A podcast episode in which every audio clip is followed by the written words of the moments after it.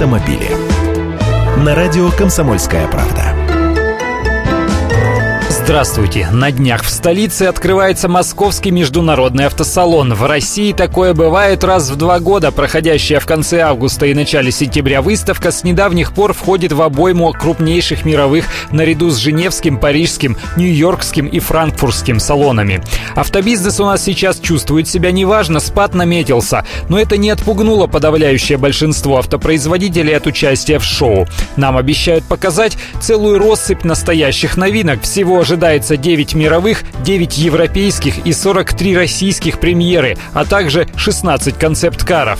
Естественно, основное внимание к хозяевам мероприятия. АвтоВАЗ, который редко светится на европейских моторшоу, на домашнем автосалоне решил всех удивить. Главный их релиз – прототип будущей «Лада Веста», которая появится в продаже в следующем году, а со временем заменит нынешнюю модель Приора. Последняя же предстанет в обновленном виде с роботизированной коробкой передач. А еще выкатят ряд внедорожных версий нынешних моделей с приставкой Cross, универсалов Калина и Largus, и цены на них объявят, а также классическую Ниву Лада 4 на 4 в версии Urban с пластиковым бампером и кондиционером.